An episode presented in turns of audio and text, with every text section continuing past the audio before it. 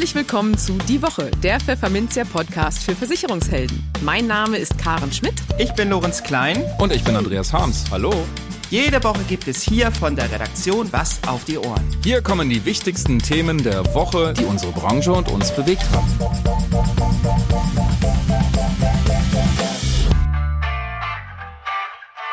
Moin aus Hamburg und herzlich willkommen zu Folge 113 unseres Podcasts. Heute ist Freitag, der 18. November 2022. Und diese Themen haben wir heute für Sie. Wir sprachen mit dem Rechtsanwalt Björn Jönke über eine neue Abmahnwelle, die auch Versicherungsmakler zu überrollen droht. In den News der Woche haben viele Deutsche das Gefühl, nicht mehr selbstbestimmt durchs Leben zu gehen.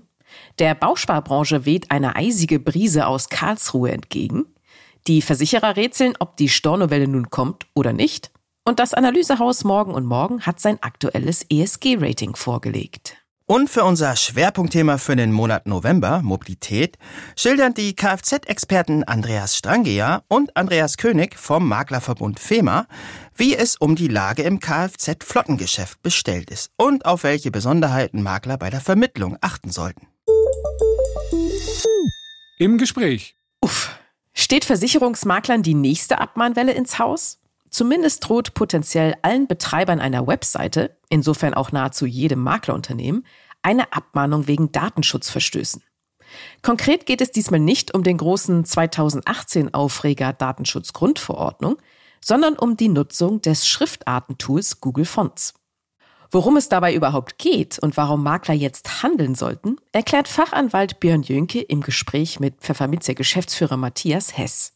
Das Interview hatten wir im Rahmen der Finanzmesse DKM in Dortmund geführt. Nur falls Sie sich über die Hintergrundgeräusche wundern sollten. Herzlich willkommen in unserer neuen Rubrik Lass mal reden, heute live von der DKM. Und als Gast steht hier bei mir Rechtsanwalt Björn Jönke aus Hamburg. Hallo Björn. Hallo Matthias. Aktuell liest man von einer Abmahnwelle gegen Webseitenbetreiber wegen des Einsatzes von Google Fonds. Was steckt dahinter? Ja, es ist mal wieder soweit, kann man sagen. Wir haben aktuell wieder mal eine, eine Massenabmahnwelle, die uns jetzt bedauerlicherweise erreicht hat. Also auch unseren Anwaltsschreibtisch. Was steckt dahinter? Es sind genau diese Google-Fonds-Geschichten. Rein technisch muss man sich das mal so vorstellen, dass wenn man eine Webseite ansurft äh, mit seiner dynamischen IP-Adresse, die am Hintergrund steht, äh, quasi diese IP-Adresse an Google übertragen wird durch die Webseite, ja, durch das Skript sozusagen, um die Schriftarten darzustellen.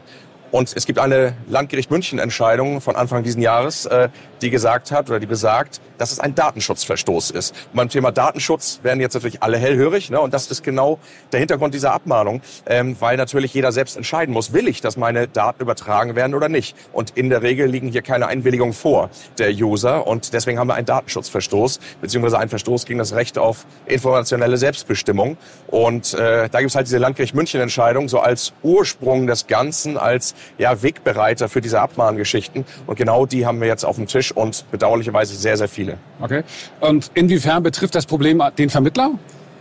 Nun, äh, das weißt du sicherlich auch, die meisten Vermittler haben eine Webseite und damit äh, sind sie auch von diesen Abmahnungen betroffen. Es ist aber jeder Unternehmer betroffen, der eine Webseite hat natürlich. Ne? Aber jetzt in unserer Branche gesprochen, haben die meisten Vermittler nun mal eine Webseite. Ähm, ob das ein Baustein ist oder ein Baukasten für Webseiten oder Selbstbetreuung, das manchmal viel schlimmer ist, ne? weil man davon ja gar nichts mitbekommt, was die Webseite so im Hintergrund macht. Denn wir können diese, diese Thematik immer weiterspinnen. Es betrifft ja eigentlich aktuell nur Google-Fonds, aber es gibt ja noch weitere äh, Drittanbieter, die man auf die Webseiten verbaut, die Daten übertragen an diese Drittanbieter. Und werden Daten übertragen, brauche ich eine Einwilligung des Users. Und das liegt in der Regel nicht vor. Könnte man natürlich über diese Cookie-Banner einbauen, ähm, aber das macht in der Regel keiner. Ne? Und äh, deswegen diese Datenübertragungen sind ein Riesenproblem, werden uns noch, noch sicherlich weiter verfolgen. Ja. Was rätst du Webseitenbetreibern vor diesem Hintergrund? Ähm, ich würde wirklich zeitnah und unverzüglich äh, dazu raten, diese ja, Datenschutzverstöße abzustellen. Es gibt im Internet genügend ähm, ja, Webseiten, die das prüfen, ja, wo man seine Webseite eingeben kann und unterm Strich sagen sie, pass auf, deine Webseite überträgt Daten an den und den, unter anderem an Google. Das heißt, man kann das schon prüfen. Und äh, wenn das der Fall ist, dann sollte auf jeden Fall dieser Mangel abgestellt werden. Das heißt, mit der Webseitenagentur gesprochen werden oder mit demjenigen, der die Webseite betreut, damit diese Datenübertragung gestoppt wird. Denn man kann ja diese Google-Fonds äh, nicht nur von Google holen, man kann die auch lokal einbinden zum Beispiel. Oder man verzichtet halt drauf. Aber das sollte unverzüglich jeder Webseitenbetreiber machen. Okay. Und wenn man jetzt bereits abgemahnt wurde, was kann man da tun? Ja, dann ist das Kind natürlich in den Brunnen gefallen. Ja. Ne? Ähm, aus anwaltlicher Vorsicht kann ich immer dazu raten, das auch anwaltlich überprüfen zu lassen. Ähm, man kann natürlich nie dazu raten, die Abmahnung in den Mülleimer zu schmeißen, obwohl sich manche dazu wirklich eignen, muss man sagen. Ähm, es sind aber diverse Abmahnungen im Umlauf. Manche sind wirklich gut formuliert, auch also formell und materiell rechtlich gut gebaut äh, und manche sind wirklich wirklich für die Mülltonne und das muss man natürlich so ein bisschen analysieren. Aber ich kann nur dazu raten, dass man natürlich die Fristen einhält, die einem da gesetzt werden, ähm, dass man nicht Kontakt mit der Gegenseite aufnimmt, sondern entweder äh, ja mit dem Anwalt des Vertrauens oder sich jemanden sucht, der sich damit auskennt, um einfach mal zu prüfen, ist das hier wirklich eine seriöse Abmahnung? Ähm, wir haben ja auch, es ist, man muss von Massenabmahnungen ja ausgehen. Massenabmahnungen sind grundsätzlich auch rechtsmissbräuchlich. Ne? Das heißt, man muss den Rechtsmissbrauch prüfen. Ähm, aber da bitte unbedingt die Fristen einhalten, sich um die Webseite kümmern, wie gerade schon, wie gerade schon gesagt. Und da muss man gucken, dass man diese Sachen äh, erledigt bekommt. Denn in der Regel haben wir einen Datenschutzverstoß. Alle Webseiten, die ich dann auch mal überprüft habe von diesen Abmahnungen, die ich auf dem Tisch hatte, haben einen Datenschutzverstoß begangen. Und damit muss man das Problem natürlich aus der Welt schaffen. Ne? Deswegen technisch umsetzen und die Abmahnung dann irgendwie versuchen zu erledigen. Ob nur in dem Mülleimer oder mit dem Anwalt des Vertrauens, das muss dann jeder selbst entscheiden. Das stimmt. Vielen Dank, Björn, für die kurzen Einblicke. Die News der Woche. Diese Zahl dürfte nicht nur Fans der FDP nachdenklich stimmen. Lediglich 56 Prozent der Bundesbürger fühlen sich grundsätzlich selbstbestimmt im Leben. 2021 sahen das noch 59 Prozent so, 2020 waren es sogar 63 Prozent. Allerdings, und das dürfte viele überraschen, liegt der aktuelle Wert immerhin zwei Prozentpunkte über dem Wert des Vor-Corona-Jahres 2019. Damals waren nur 54 Prozent der Ansicht, ihr Leben in der eigenen Hand zu haben. Mehr Selbstbestimmung trotz Corona-Beschränkungen, wie passt das denn zusammen? Die Zeit während der Corona-Pandemie hatte trotz aller Einschränkungen einen positiven Einfluss auf die gefühlte Selbstbestimmung, erklärt Jörg Arnold, Chef des Versicherungs- und Finanzberatungskonzerns Swiss Life in Deutschland, der die repräsentative Umfrage lanciert hatte. Dieser positive Effekt der Pandemie werde jedoch mittlerweile durch wirtschaftliche Herausforderungen wie Lieferkettenprobleme, Fachkräftemangel, steigende Preise und nicht zuletzt den Ukraine-Krieg überschattet, so Arnold weiter. Selbst die Vorteile mobiler Arbeit und die höhere Flexibilität im Berufsumfeld könnten diese negativen Einflüsse auf die persönliche Unabhängigkeit und finanzielle Selbstbestimmung nicht abfedern, so der Swiss Life Manager. Vor allem, wenn es um ihre aktuellen Finanzen geht, fühlen sich der Umfrage zufolge nur noch 47 Prozent der Deutschen selbstbestimmt. Die wirtschaftlichen Entwicklungen der vergangenen zwölf Monate haben demnach Spuren hinterlassen. Für jede fünfte Person hat sich die Selbstbestimmung spürbar verschlechtert. Diese Entwicklung könnte sich aufgrund der Energiekrise und steigender finanzieller Belastungen weiter zuspitzen, so die Studienautoren zumal lediglich 37 Prozent der Befragten ihren Haushalt als finanziell gut abgesichert bewerten. Ungeachtet der angespannten Situation blicken 29 Prozent der Befragten mit uneingeschränktem Optimismus in die Zukunft. 2021 waren es nur 24 Prozent. Die leichte Verbesserung zum Vorjahr verdeutlicht, dass die Menschen in Deutschland an ihrer zuversichtlichen Einstellung festhalten trotz wirtschaftlicher Unsicherheiten und dem Krieg in unmittelbarer Nähe, fassen die Experten von Swiss Life zusammen. Frei nach unserem Podcast-Motto bleiben Sie optimistisch. Backpfeife aus Karlsruhe. Der für das Bank- und Börsenrecht zuständige 11. Zivilsenat des Bundesgerichtshofs BGH hat sich mit einer Klausel in den allgemeinen Geschäftsbedingungen der BHW Bausparkasse befasst. Die BAW verlangte darin für jedes Bausparkonto in der Ansparphase ein sogenanntes Jahresentgelt von 12 Euro. Dagegen klagte der Bundesverband der Verbraucherzentralen. Vor dem Landgericht Hannover und dem Oberlandesgericht Celle hatte er schon gewonnen. Die BAW ging aber in Revision.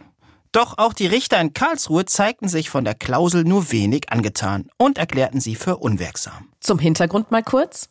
Bausparverträge bestehen aus drei Phasen. In der ersten sparen die Kunden ein Guthaben an. In der zweiten Phase wird der Vertrag zugeteilt. Dann bekommen die Kunden Guthaben und eventuell einen zusätzlichen Bausparkredit ausgezahlt. Und den zahlen sie anschließend in der dritten Phase ab. Das Urteil dürfte Folgen für die Branche haben. Denn in dieser oder leicht anderer Form sind solche Klauseln durchaus üblich. Bausparkassen verlangen oft Gebühren, wenn sie Sparkonten führen. Vor 2017 war es sogar noch gang und gäbe, auch in der Kreditphase der Bausparverträge laufende Gebühren zu verlangen. Dem hatte der BGH dann aber ebenfalls einen Riegel vorgeschoben. Der BGH berief sich in seinem Urteil auf Paragraph 307 im bürgerlichen Gesetzbuch. Der bestimmt, dass AGB-Klauseln unwirksam sind, wenn sie den Vertragspartner des Verwenders entgegen den Geboten von Treu und Glauben unangemessen benachteiligen. Offenbar sehen die Richter das hier als gegeben an. Grundsätzlich könnte man meinen, dass sowohl die Corona-Pandemie als auch die durch den Angriff Russlands auf die Ukraine verursachten Ängste dazu führen, dass die Menschen laufende Aufwendungen reduzieren und vorsichtig sind. Und das trifft wohl auch zu, wie Umfragen zeigen. Doch zum Glück scheint das für Sparprozesse und Vorsorge nicht immer zu gelten. Im Gegenteil, viele Sparer nutzen günstige vertragliche Möglichkeiten, um ihre Vorsorgeleistungen aufzustocken. Das meint zumindest Holger Beitz, Chef des Lebensversicherers Prisma Life mit Sitz in Liechtenstein. Für sein eigenes Haus könne er berichten, dass Prisma Life hohe Zuzahlungen in den bestehenden Fondspolisen verzeichnet. Im Corona-Jahr 2021 stiegen die über die regelmäßigen Prämien hinausgehenden Zuflüsse in bestehende Verträge um fast 50 Prozent. Und auch in den ersten drei Quartalen 2022 lagen die Zuflüsse mit satten 28 Prozent über dem Vorjahreszeitraum. Und dies vor dem Hintergrund der hohen Inflation, wie Beitz betont. Wohlgemerkt, es handelt sich hier nicht um klassische Einmalbeiträge, sondern um Extrazahlungen in laufende Verträge. Ist das paradox oder vernünftig? Aus unserer Sicht tun diese Sparer genau das Richtige, meint Beitz. Sie kompensieren zusätzliche bzw. neue Risiken. Dieses Verhalten sei hochrational und spiegle zugleich die Tatsache, dass Vorsorgeverträge flexibel sein müssten, findet der Manager. Während des ersten Corona-Jahres sei vorübergehend zu beobachten gewesen, dass Sparer ihre Beitragszahlungen aussetzten. Auch das war die Nutzung einer flexiblen Regelung, so Beitz. Doch bereits nach wenigen Monaten habe der größte Teil der Kunden die laufenden Zahlungen wieder aufgenommen. Eine echte Stornovelle war trotz großer Ängste hinsichtlich der Verlässlichkeit des eigenen Arbeitseinkommens nicht zu verzeichnen, betonte Prisma Live-Chef. Gelingt es der Branche aber, die Stornovelle auch ein zweites Mal abzuwehren? Schwer zu sagen. Beitz appelliert vorsorglich an die Sparer. Die aktuell hohe Inflation darf keinesfalls zu einer Reduzierung der Vorsorgeleistungen führen, sondern im Gegenteil. Die Vorsorge muss die sinkende Kaufkraft der Beiträge berücksichtigen, sagt er. Und auch wenn es nicht immer leicht sei, eine regelmäßige Überprüfung der eigenen Vorsorgeleistung ist sinnvoll, gerade in Krisenzeiten. Die Finanzberater müssen dabei mitwirken. Und sie tun es offensichtlich, lautet das positive Resümee des Prisma Live-Chefs. Die deutschen Versicherer bewegen sich weiter in Richtung Nachhaltigkeit. Allerdings bleibt noch einiges zu tun. Das ermittelten die Analyseunternehmen Morgen und Morgen sowie Zielge Research Consult, indem sie 50 Versicherer auf ihre ESG-Ziele und Leistungen hin abklopften. Sie nutzten öffentlich zugängliche Unterlagen, was somit auch einiges über die Transparenz der Unternehmen aussagt. Und an dieser Stelle nur noch mal kurz. Die Buchstaben ESG stehen für Umwelt, Environment, Soziales, Social und Unternehmensführung, Governance. Für ihre Rangliste vergeben Morgen und Morgen und Zielke Punkte. Aus den Endständen leiten sie Prädikate ab. Gold, Silber oder Bronze. Wobei ein Ergebnis leicht verdächtig wirkt. Fast die Hälfte der Unternehmen lässt ihre Emissionsdaten nicht noch einmal extern überprüfen und kam im Schnitt besser weg als im Vorjahr. Die restlichen Unternehmen lassen ihre Daten noch einmal gegenchecken und mussten einräumen, dass der Kohlendioxidausstoß je Mitarbeiter gestiegen war. Und bevor jetzt irgendwelche bösen Gedanken aufkommen, ein Tipp von Firmenchef Carsten Zielke. Die Gesellschaften sollten in Erwägung ziehen, ihre CO2-Emissionen verifizieren zu lassen um einen Greenwashing-Verdacht nicht erst aufkommen zu lassen. Und wie ging nun das gesamte Rating aus? Zwölf Versicherer erreichten Goldstatus. 16 bekamen Silber und 12 Bronze. Der Rest bekam nichts. Und am Ende haben wir noch die Top 5 für Sie. Auf Rang 5 landete die Sparkassenversicherung Sachsen. Auf Platz 4 die Helvetia und auf Platz 3 die Gotha. Zweitplatzierte wurde die Zürich Insurance Group und auf dem ersten Rang landete die AXA. Das Schwerpunktthema. Vom Handwerksmeister bis zum IT-Dienstleister. Für viele Branchen ist Mobilität unverzichtbar. Entsprechend haben sich viele Firmen einen Fuhrpark zugelegt. Und der sollte natürlich auch möglichst gut und günstig versichert sein.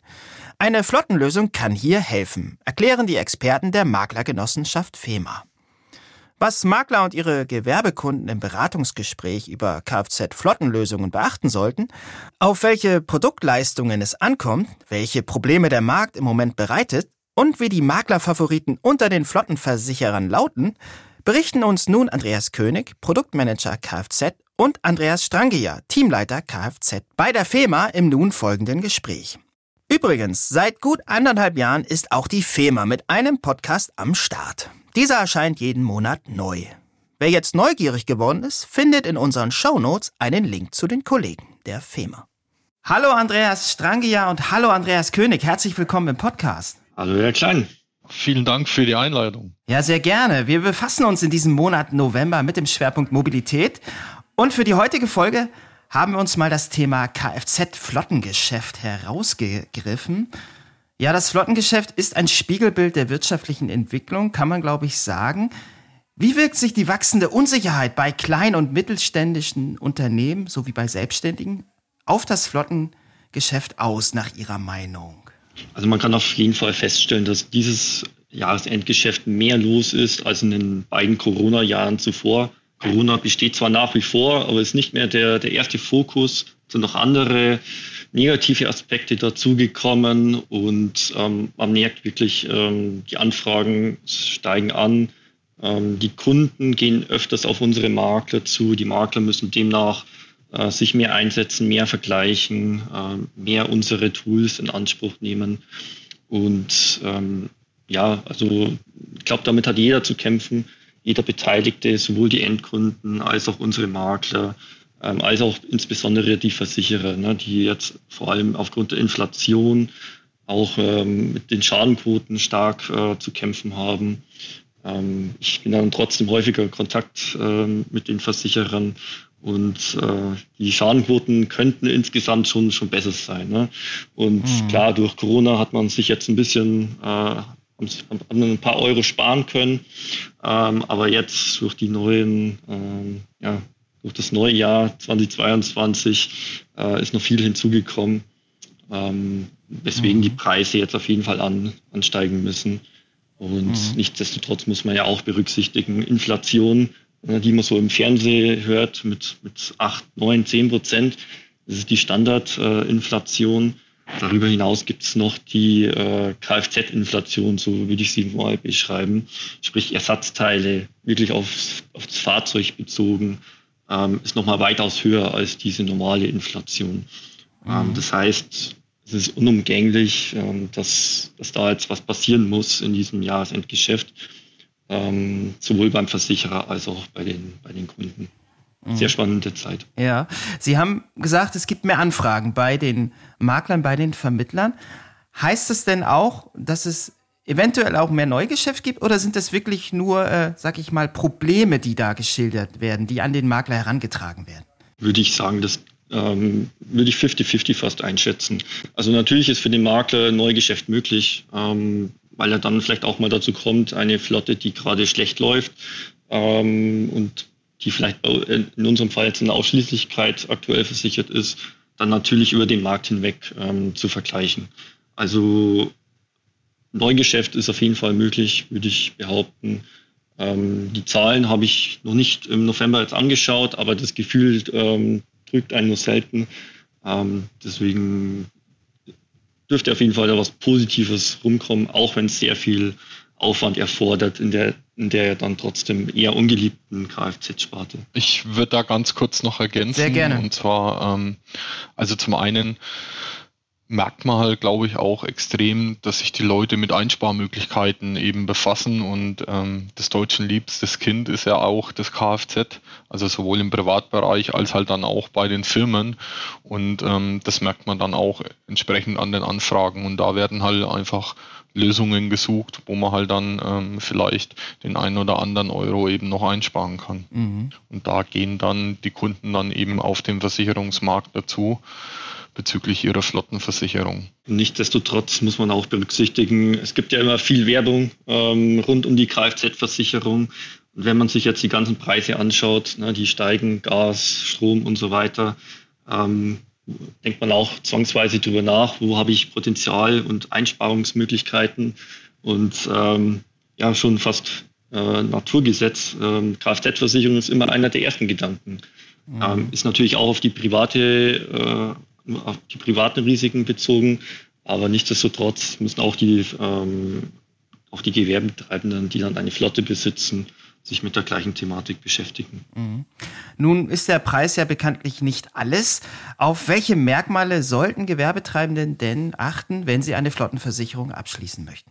Also allen voran soll natürlich ähm, äh, der Leistungsinhalt stimmen. Ähm, sprich, sollten meines Erachtens schon BBB-Schäden mitversichert sein, sprich Bremsbetriebs- und Bruchschäden, die dann nochmal als Ergänzung zur klassischen Vollkaskoversicherung ähm, gesehen werden können.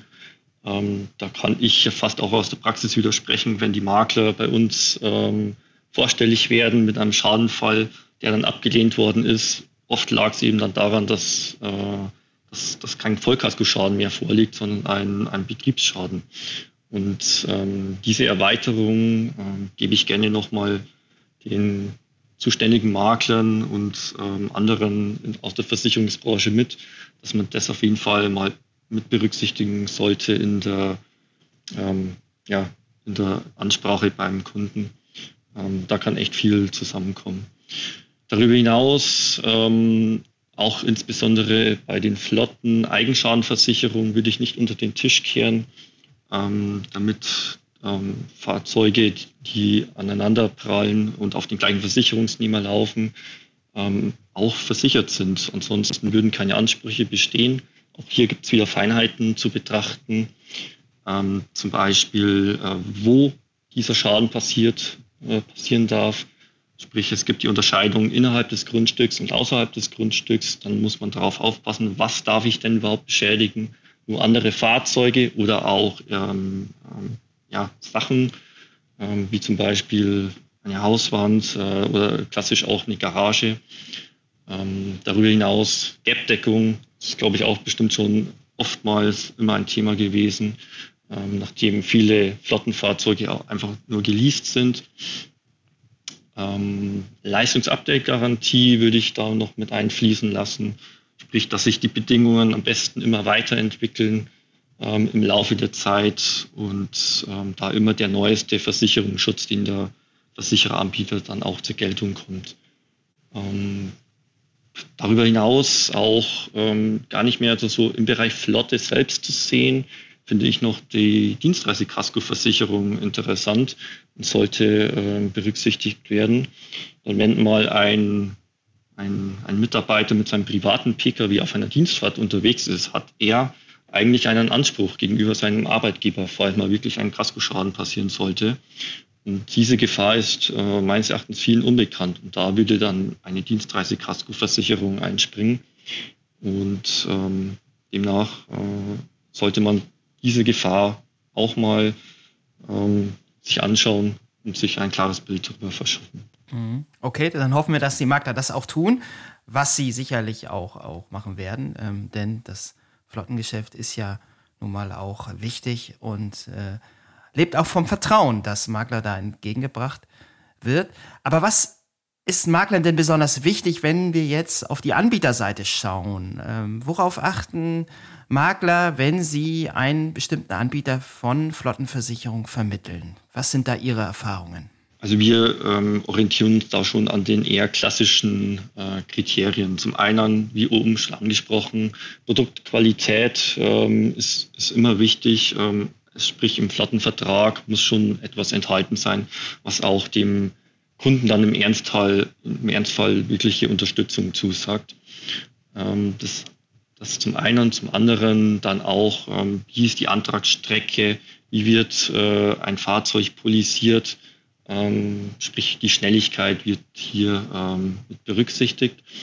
Ähm, auch wenn dann wirklich der Schadenfall äh, eintritt und die Versicherung dafür ja extra geschaffen wird, ähm, soll natürlich die Schadenabwicklung möglichst reibungslos, schnell äh, verlaufen, damit da wirklich ähm, alle, wie soll ich sagen, alle sollen äh, da gut im Aussehen aus der Sache rauskommen.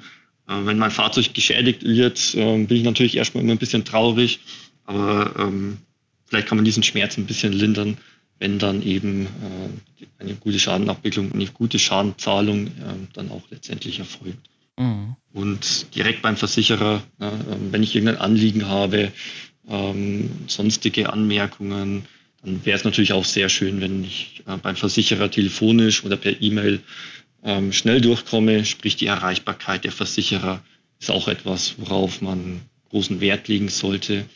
Ähm, und insbesondere zeichnen sich da eben ein paar Versicherer aus, dass es hier persönliche Ansprechpartner mittlerweile gibt, die sich genau um diesen Kunden, um diese Flotte ähm, sich kümmern und betreuen.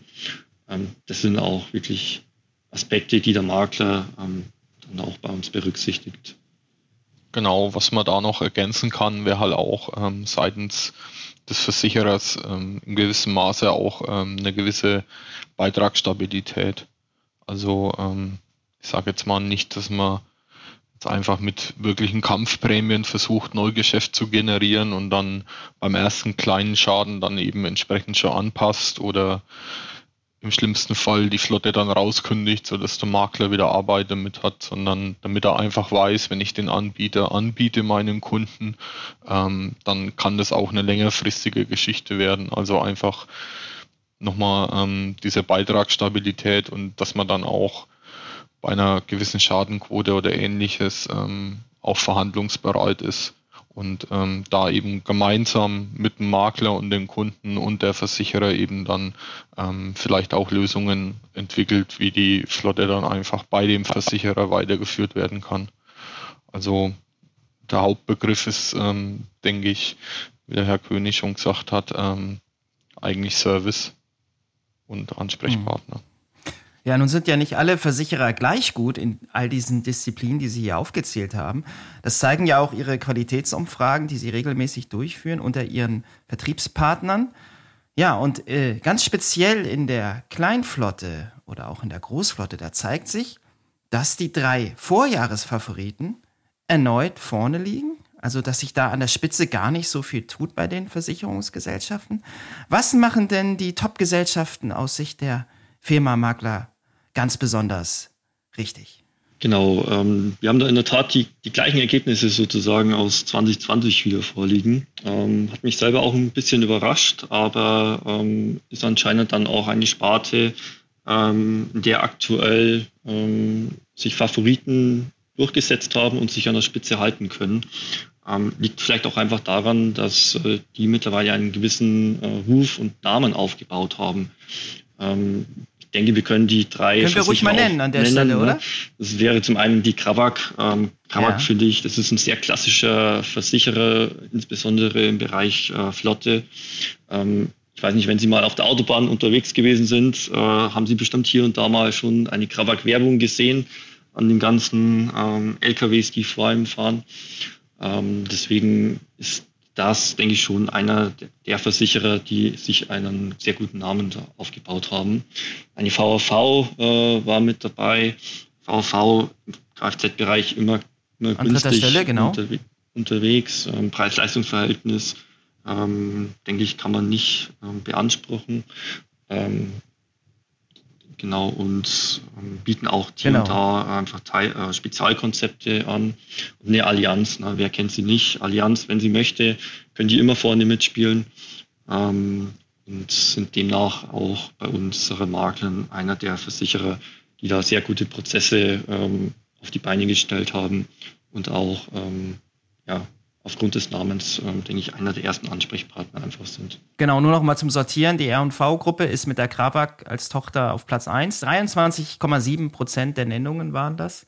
Allianz 16,3 Prozent der Nennungen auf Platz 2 und dann eben an dritter Stelle die VAV mit knapp 11 Prozent. Ähm, wie erklären Sie sich das denn, dass da nichts passiert ist in der, in der Reihenfolge? Ich denke, hier kann man auch noch mit, mit anführen, dass diese Versicherer aufgrund der Größe, ne, sind alles, äh, sind jetzt drei Versicherer, die, die keinen kleinen Namen mehr haben, dass sie auch mehr Möglichkeiten haben, ähm, wenn eine bestimmte Flotte ähm, zu diesem Versicherer ähm, gehen soll. Das heißt, es gibt Kulanzmöglichkeiten. Ähm, es wird auch mal ein schweres, schwer versicherbares Risiko gezeichnet. Äh, hier werfe ich einfach mal den Begriff Güterverkehr mit, mit in den Raum. Ähm, Sprich, ja, sind die Möglichkeiten einfach anders als bei den eher kleineren Versicherern, die dann bei den ähm, Standardbranchen bleiben, die eher leicht versicherbar sind und eher auch ein geringeres Risiko ähm, darstellen ähm, und sich da quasi ein bisschen auch ähm, die Flotten rauspicken. Genau, das denke ich, kann man hier mit anführen. Nichtsdestotrotz ähm, muss man, denke ich, hier auch berücksichtigen, die sind in den Nennungen bei der FEMA-Umfrage mit, mit vorne dran. Und unser zweite, zweites Kriterium sollte man nicht äh, außen vor lassen, ähm, was der Mittelwert dann ist. Ähm, der Mittelwert äh, wird dann aus den Kriterien genannt, die äh, wir vorhin schon äh, erwähnt hatten. Produktqualität, Schadenabwicklung, Erreichbarkeit, äh, Polisierung. Und hier ähm, zeichnet sich dann auch schon ein anderes Bild wieder ab, wo dann zum Beispiel ein Itzehoer ähm, mit Abstand eigentlich äh, vorne dran ist. Das heißt, ähm, die machen hier insgesamt schon so richtig, aber sind eben noch nicht auf dem Niveau äh, angekommen der anderen Versicherer. Liegt dann auch daran, denke ich, dass die Itzehoer eher ein klassischer Versicherer ist, der eher im Norden äh, zu finden ist und sich jetzt langsam aber sicher dann auch ähm, flächendeckend über Deutschland hinweg ähm, versucht auszubreiten. Ähm, deswegen warten wir gerne mal ab, was dann in zwei Jahren bei den Qualitätsumfragen 2024 für ein Ergebnis rauskommt. Ja, das wollen wir tun.